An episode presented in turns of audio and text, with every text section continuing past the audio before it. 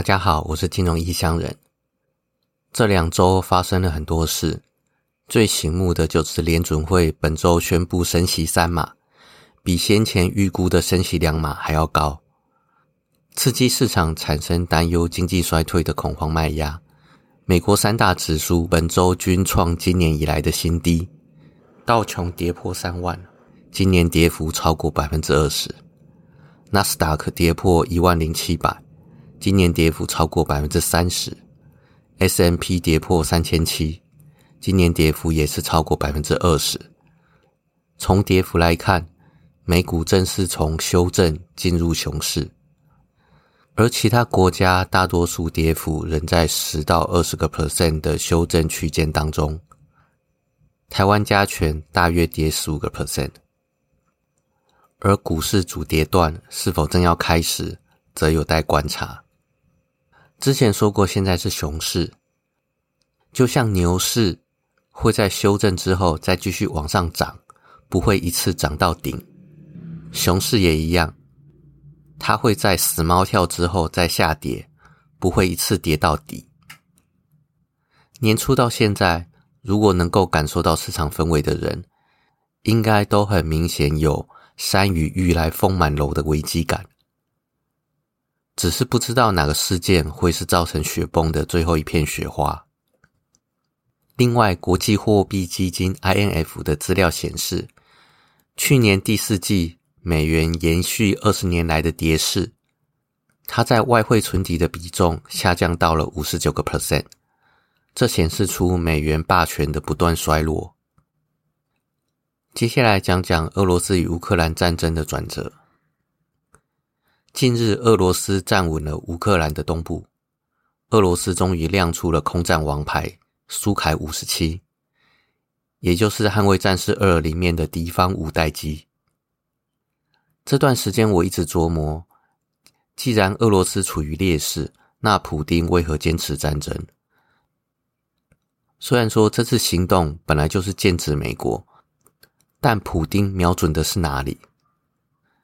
最近得到的结论是，普丁瞄准的是美国经济，用来报复当年美国以军备竞赛拖垮苏联经济而分裂的一箭之仇。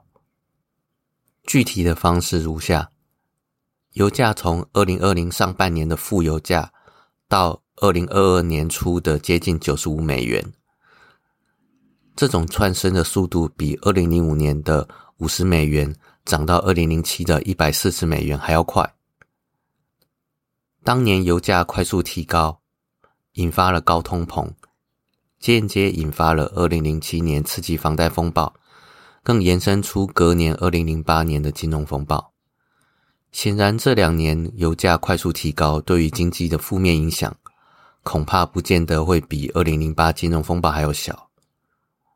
更有甚者，有研究报告指出。自一九七零年以来，油价只要在一年之内涨了一倍，接下来十二到十八个月都会发生经济衰退。你可以想象一下，两年内从负油价涨到九十五，会发生什么样的事？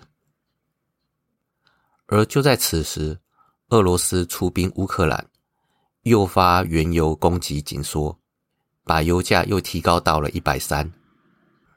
等于是两年之内，油价从负的提升到正一百三，这提升的幅度比当年五十涨到一百四还要高出约百分之五十。但是高通膨的影响不会立即显现，而是会慢慢扩散给压力，慢慢引爆各个地雷，用这个方式慢慢拖垮美国经济。所以这需要时间。因此，当初第一波攻击的时候就没有拿出主力来进行闪电战。这种做法反而会引起恐慌，甚至军事报复，导致后果无法预料的第三次世界大战。高通膨经济战才是主体，俄罗斯与乌克兰的战争只是个幌子。接下来讲讲币圈的事。前两集我讲到加密货币赚钱方式之一的时候，有特别提到买进持有策略必须等到加密货币确定落地了才可以进场。现在加密货币与现实大盘走势有极高的相关度，甚至比大盘更敏感，所以要买进持有加密货币的话，必须先观望。果不其然，礼拜一比特币还有以太币就开始跌了。本周比特币最低跌到接近两万，以太币则是最低跌到接近一千。这是证明了尽信书不如无书。那本书是推广币圈区块链的人写的，当然会往好的方向去写，但是没有把币圈崩盘时的状况写进去，所以这本书的内容只适用于币圈多头的时候，空头的时候则需要一个一个重新检视。上个月 UST Luna 死亡螺旋崩盘的事件仍在记忆当中，冲 TRON。演算法稳定币 USDD 为了避免脱钩而准备了百分之两百的超额抵押。虽然说 USDD 有多样化的储备，包括比特币，还有较为稳定的 USDC 跟泰达币等稳定币的储备，但是也包括了冲原生代币 TRX，还有抵押 TRX 生成的稳定币 USDJ。另外也有类似 Terra 借贷平台 Anchor Protocol 年化百分之二十收益率的 JustLand，这个借贷平台在六月六号时借贷 USDD 的年化收益率有百分之十七点六七，但是冲的创始人孙宇晨表示，希望把这个数字提高到百分之三十。